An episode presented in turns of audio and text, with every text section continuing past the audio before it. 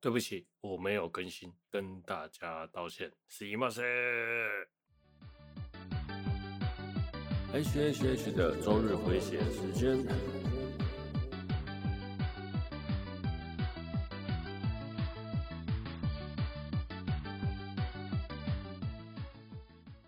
嗨，各位朋友，大家好，欢迎来到 H H H 的周日回血动 EP 四十二。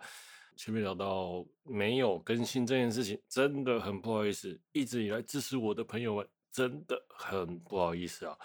嗯，四十一集我是有录了，但是录到一半的时候，我觉得真的讲得很糟，所以就停了，然后就没有录了。接着下来就放了一个礼拜。好，我会想找机会补录的。那四十集了，其实是有录的，只是我一直没有时间剪，真的很抱歉。すいません，不好意思，那个一直以来支持我的朋友们，抱歉。好。 我会努力把它做好的。我们开始今天的 节目吧。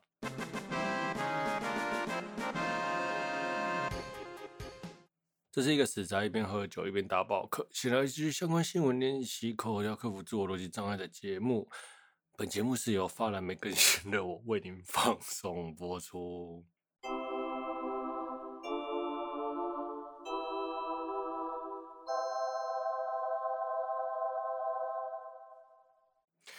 哎呀，前面啊，我们聊到没有更新，真的再次跟大家说不好意思啊。嗯，之后会定时更新的。那我也会把预期要做的特别节目一起安排在时程里面一起更新，请大家敬请期待。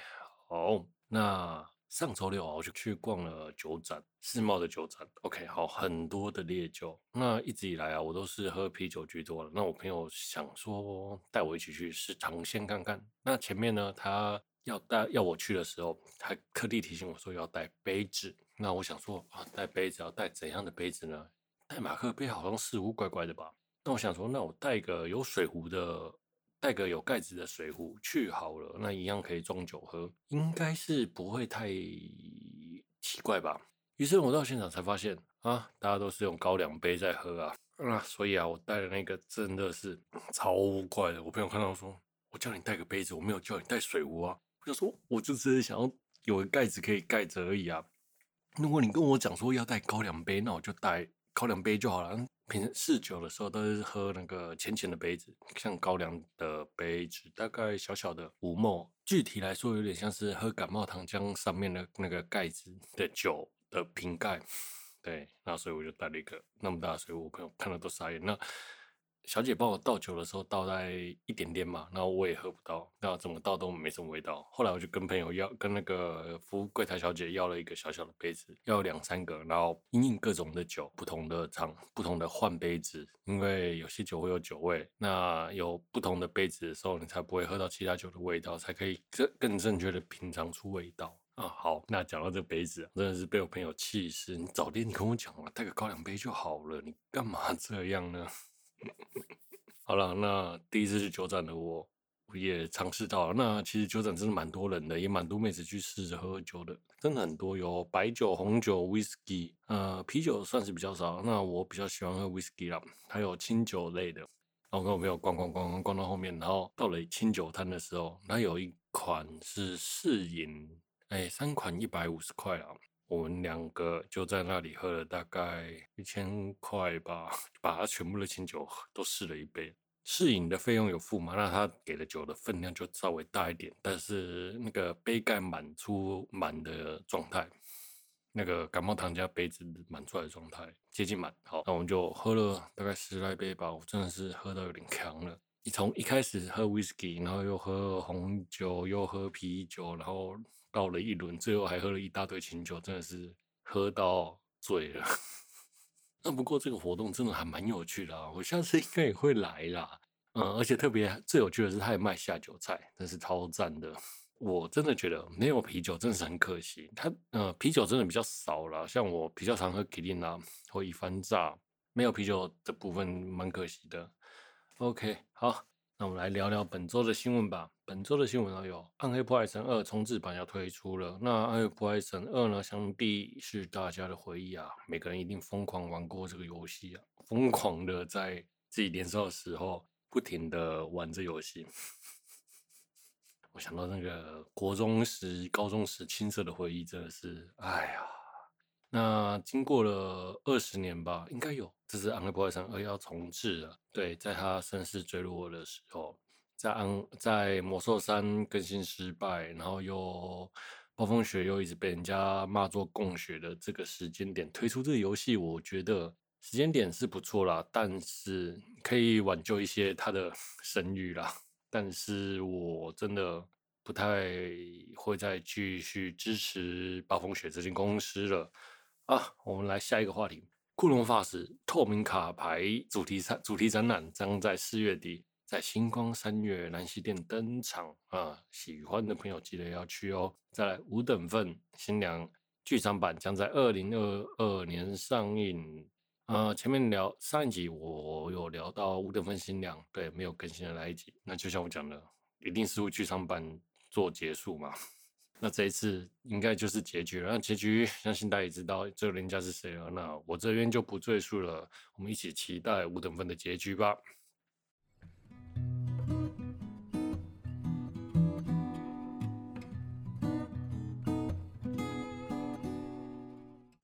接下来我们聊聊安野秀明的 NHK 纪录片。相信喜欢 AVA 的朋友都一定知道安野秀明这个大监督吧，超级大监督。那这纪录片一开始呢，安野秀明就逃跑，就摄影记者拍找到他，然后安野秀明开始逃跑。问他为什么逃跑，他说：“我只是不喜欢被拍。”哦，那这个纪录片哦，这纪录片拍了大概三年至四年的时间。好，首先先聊一下续破 Q。的这三部剧场版在二零零七年上映啊，最后一集在二零一二年上映，中隔了九年才上映，好，真的是超级夸张的。那就连那个 NHK 都觉得，为什么会最后搞成这样子，他们都不得而知。这边聊到安野秀明，其实有一个严有严重的忧郁症啊，在一九九五年的 EVA 最终回的时候，最终回两集，由于经费不足，那安野秀明选择用一个超级意识流的方式来表达这个动画的结局。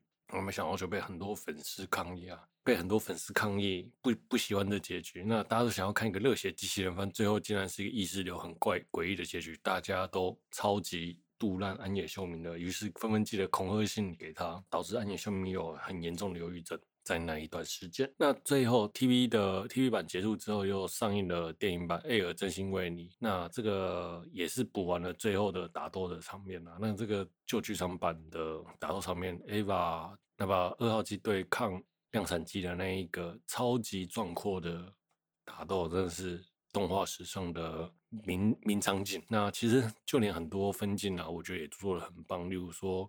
梅里在走进控制室的那一段时间，那个画面，那个摇摆的手的那个分镜，我觉得超级棒，我超喜欢那一幕的。好，那这边聊到他的忧郁症的部分。那前面我聊到二零零七年到一二年的时候，续破 Q 要上映了嘛？那这次大家想说，EVA 这个神作终于要拍最后一集了，新剧场版，NHK 就来了嘛，来帮安野秀明做个纪录片。这毕竟是动画史上最伟大作品之一的动画。前面他们就去宿舍，有点像是集宿的感觉，然后要讨论剧情嘛。那其实那时候的剧本还没画完，还没写完，他因为就尝试了大家跟大家讨论说怎么作画，怎么做分镜。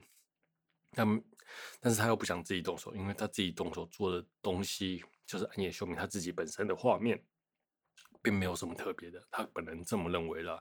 那于是，大家每个人就在那个在没有分镜稿的状态下，自己手画分镜，然后在稿纸上，然后让安野秀明看这个画面和分镜构图有没有趣这样子。那安野秀明就觉得，哎呀，好无趣，好无趣，好无趣啊！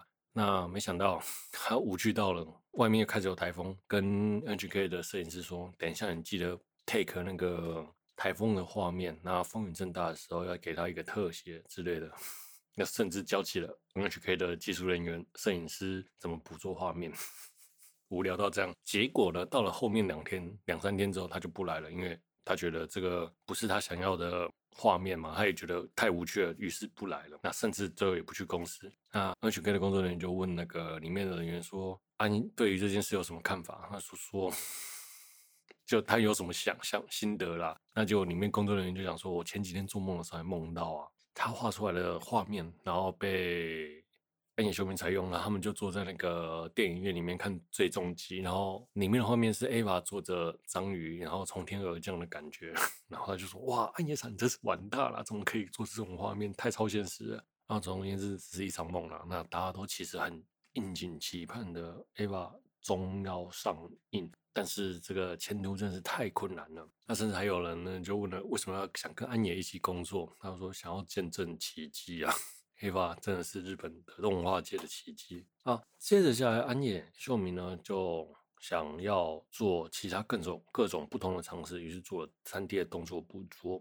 那因为他说所有的动画角度都被拍烂了，说那如果不这么做，他也找不出新的构图和呈现方式。他其实就是一直在强强调想要创新这件事情。其实，按我在一般的美学观念来说，我们都会讲黄金比例啊、构图啊这件事情，因为当我们从反复的重复做这件事情，就会做不出有趣的画面和继承印象、继承的做法了。我们会用最快的方式来达成这件事情，因为毕竟是工作人员和创意。但是如果我们要突破这一层的限制的时候呢，其实相当困难的。那安野秀明想要做的就是这一件事情，一个完全全新的呈现概念，但是在二 D 上。说实话，天底下没有什么新鲜事了。我相信在二 D 上也不会有什么太大的构图的新的呈现方式，除非你要走一个很不协调的构图，才会有各种新的呈现和刺激啦。因为我没看到作品，所以我不知道他到底是做做出怎样的画面，但是我很期待的。那于是呢，他就找了很多摄影师呢，一起拍这个 3D 的动作捕捉。NHK 的技术人员就问他说：“哎，你为什么不去自己？”尝试着拍拍看呢，他就说我拍就是一样嘛。后来终于受不了，自己拿起相机，然后开始也是拍拍拍拍拍拍。好，那故事就到这里。接着下来，安野秀明开始觉得 NHK 的制作人员太烦了。他 那烦到什么程度呢？只要有那个制作人员问他说：“哎，现在进度如何？”安野秀明就会说：“你现在问我也没有用了，你拍我也没有用了。”那这个这个场景一直 呈现在那个纪录片。我觉得这一段真是。安妮老贼真的是超有趣的，那最后他终于受不了，就把安那个 NHK 的制作人员一起找来，然后说：“你们这样拍我是没有意义的，完全没有意义。这个纪录片一点都不有趣。你们要尝尝试去拍工作人员啊，工作人员痛苦的样子，这才是整个 Eva 这纪录片的精神啊。他大概是这样子。那最后他们也是协调完了后续的拍摄方式，但是安野秀明就从此消失了。消失了多久不知道，没人知道。好，后来。NHK 的工作人员也不知道该怎么收尾，你知道吗？就是他突然就消失了，也就不出现了，因为可能就是遇到瓶颈，剧本也写不出来了。NHK 的技术制作人团队呢，就跑去问宫崎骏，因为安野秀明曾经在宫宫崎骏下工作过，宫崎骏就说这个人是天才啊，对，可能被宫崎骏。称作天才的人是少之又少，特别是宫崎骏又是个天才，你知道吗？而且宫崎骏对人极其的严厉和刻薄。嗯，对，相信大 日本顶端的那个大师，他能夸奖一个人是天才，那肯定安野秀明的能力已经到了大家无法想象的程度。虽然我不能理解说他到底是真的还是，应该是真的啦。因为就像人家就问他说：“你的名字你有看吗？或是《鬼灭之刃》你有看吗？”他就说：“那是有什么好看的？”对，相信也是啦。像《鬼灭之刃》和你的名字好看吗？我认为，嗯，好。我们下一个话题。他甚至他也去拍了安野秀明的老婆，然后听安野秀明听他老婆讲安野秀明，那他就说安野秀明有。严重忧郁症，他其实他也像内心像是个少年一样啦，就有点像丁真司的感觉，不能逃，不能逃，不能逃，然后继续回来继续做这样子。我们也常常在工作也是不能逃，不能逃，不能逃，前提是我们没有钱，我们得还得回来上班。像安野秀明呢，他就把 Eva 做了很多商品的联动，所以导致 Galex 很有钱。那 Galex 自己本身呢，有接一些动画的 case，所以呢，基本上安野秀明是不愁吃穿的。靠 A 一部作品就够了。其实里面像他的工作人员，像那个真本义行啊，还有像那个通口真嗣啊，还有抹茶雪，都是应该也都不用靠，都只是为了完成这部作品而留在那里了。好，那事隔了很久很久很久，NHK 的制作团队也放弃了。说实话，那不知道隔了多久之后，安野秀明回来了，然后继续把剪辑，然后把分镜稿完成了。一个人默默的把前面原本他做的东西全部砍掉，再重来重剪一次，再砍掉再重剪，那这个就一个人默默的拍完了，一个人默默的剪完。对，其实这也是监督总监督最重要的工作，他要把画面设定好，才可以给那个下面的制作人发下去给原画师画稿。那原画师画稿完之后呢，然后分给更呃。更多的原画师，然后把动画完成串起来，这样子，那最后他终于结束了这件事情，一个人默默的剪完了。好，那在纪这个纪录片的最后，就是我们的终上映了。终上映的时候啊，安野秀明就一个人坐在外面，跟大家打完招呼之后，就走出去。然后工作人员问他说：“你不看纪录片吗？”他就说：“不用看了。”那相信也是啊，基本上在完成一个作品的时候，我们都会重复、重复、重复、重复再重复的在看那个作品的内容。相信他也是看到了，完全就是腻了，超腻，一定超腻。这他就默默的坐在外面。那个首映会结束之后，大家出来说：“哎，很好看之类的，跟他打招呼。”那最后安野秀明就制作组就拍了一个安野秀明离开的画面，他又去接着完成下一个工作的感觉。接着他又去完成下一个工作，对，就是那个假面骑士啊。哦，我们这边来聊一下哦。他在他在剪那个画面的时候，基本上我是能理解他想要什么东西啦。我能理解他想要什么，但是我不能理解他想要表达到什么程度。那怎样的画面才是他心中想要的？我无法理解。基本上，如果是我啦，我的做法我会这么想，我会去这么去思考的。在剧本上，我会说。我会先写一个大概啦，只要不写的不差，普普通通，基本上以 EVA 这个 IP 来说，都能被称作不错的作不错的作品了。只要写的不上不下就行了，或者是特别有让人讨论的空间也 OK。那这个安野秀明在改了这么多次剧本之后，到底写了什么东西出来就不知道了。那讲到改了这么多剧本的时候，我就想说，那他到底是整部 EVA 重做了几次？他其实没有讲啊，但是熟知 EVA 的人都知道，他一定重做超级多次的。像 Q 的最后，原本 Q 的预告片啊是那个两个机体合在一起，二号机跟那个粉红色那台机体五号机吧合在一起的画面，最后也没有用到，那个画面就凭空消失。那个原本的设定是什么？不知道。但是我想知道他原本的设定是什么，他砍掉了什么东西，又重做了什么东西。基本上，据我所知，他好像砍了两三次左右啦，就是小道消息在推特上。对，maybe 未来可能会释出啦这个画面，毕竟这个真的，我觉得会是粉丝的那个特点啦。Maybe，但是不知道他会不会缺钱的时候拿出来卖了。哎，怎么会聊到这？好，来这边聊到那个，如果是我的我写的剧本，尝试要帮 EVA 写剧本的话，我会怎么做啊？就是。写一个不上不下的剧本让大家去讨论，这样就好了。如果他是我的朋友或者工作伙伴，我真的是会崩溃，一定崩溃的。因为基本上啊，你在动用那么多人力的时候，你所有的设定啊、人啊、工作、总监督，就是你要人完整掌握行程啊，巴拉巴拉，什么工作都要按部就班的做好。那特别是在日本这个大家都很严谨的状态下的工作环境，你他又可以这样胡乱搞，那想必。大家其他的朋，其他的工作人员承受的压力真的是超级大了。好啦，那最后最后我聊一下，他那个结束之后就是拍假面骑士了吧？那其实我真的在看那纪录片，我认为这个纪录片拍得很微妙，因为它中间有一段大空白，最后就莫名其妙把作品完成了。那其实他也很努力的想要记录那个天才的想法。对，我能，就是我好像能稍微能理解。这位天才的想法，但是我为什么我就无法能理解那个天才的构成啊？就是英雄们到底脑海中的世界是什么？Maybe 我们要看了 EVA 破才会知道哦。我们下一个话题吧。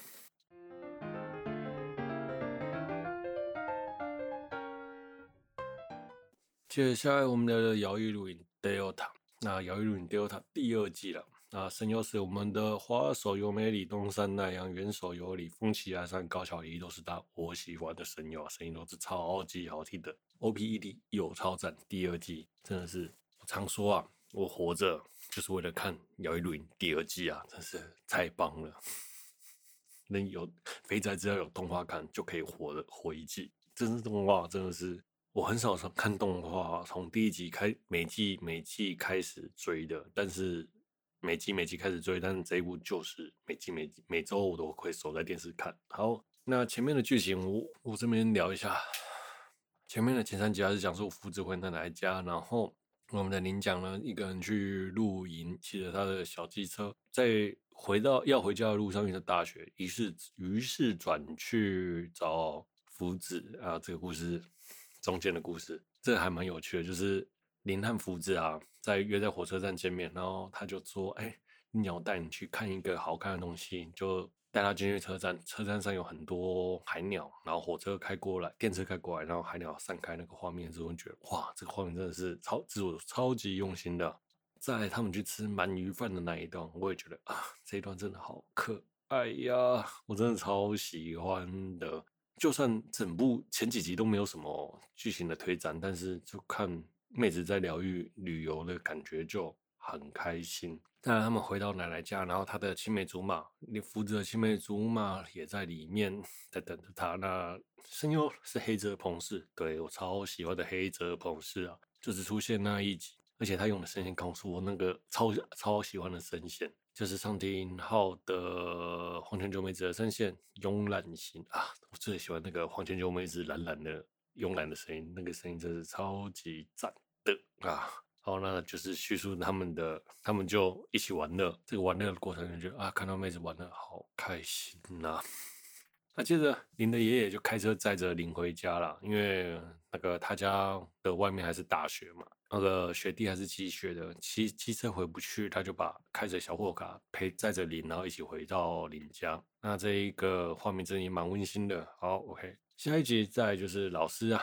带着千明和葵和惠娜去看日出啊，这一个这一集很有趣，就是看着妹子去玩开心。然后那下一集千明葵和惠娜一起去露营，那这一集我也觉得很好看啊。对，就是他们没干嘛就哎呀好看可爱。再来福子去露营的那一集，那福子去露营，然后林汉他姐姐都很担担心，就是莱达暗中的照顾福子。这一集我觉得也好棒哦。哎呀。看着妹子去露营，就有一种开心跟着妹子在露营的感觉啊！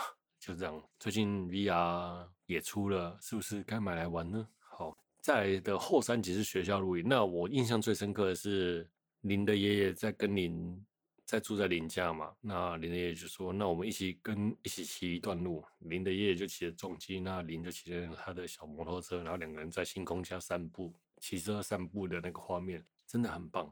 那个长制作组真的把这个画面用画出来，真的是很很温馨，很温馨，很温馨。因为多少人没有爷爷可以那个，像我就没有爷爷嘛，哦，一起骑机车那个画面，从后面的十到第十三集，我就觉得他们就是学校露营吧，然后一起去各这个地址点。我觉得这后面几集就还好，不怎么样。其实我反而喜欢的是前面几集了，因为像前面几集我是。前九集我大概是看了四五遍吧，每集看了四五遍呢，哇塞，我真是超爱的啊！我们总结一下吧。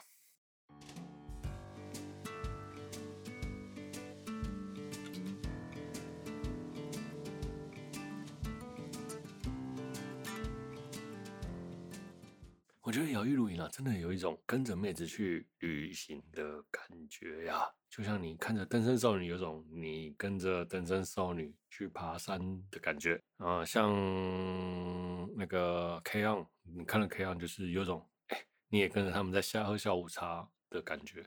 说实话，那种反正悠闲没有主轴的剧情，真的是又搞笑，很好看呐。对，就我也不知道，但是这一次的前半和后半。我觉得前半好明显的好看很多，后半就有点不知道在干嘛。对，那这这个后半的高潮没有带起来，搞的第三季不知道会不会有了。这真那就有点隐忧了。像第一季是从头到尾都好看，好看。那第二季的后面的几集，我觉得不真的不不怎样，这倒是有点可惜的啦。但是啊，身为肥宅的我，我还是会。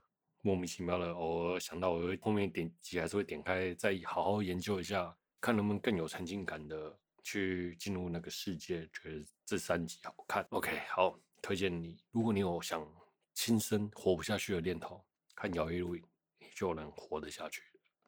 假如有第三季，我又可以再活一年。好，等待第三季的时间就又一年了。好了，今天就到这里结束。哎，我是 H。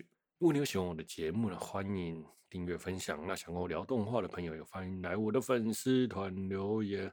本期是由发懒没有更新的我为您放送补出。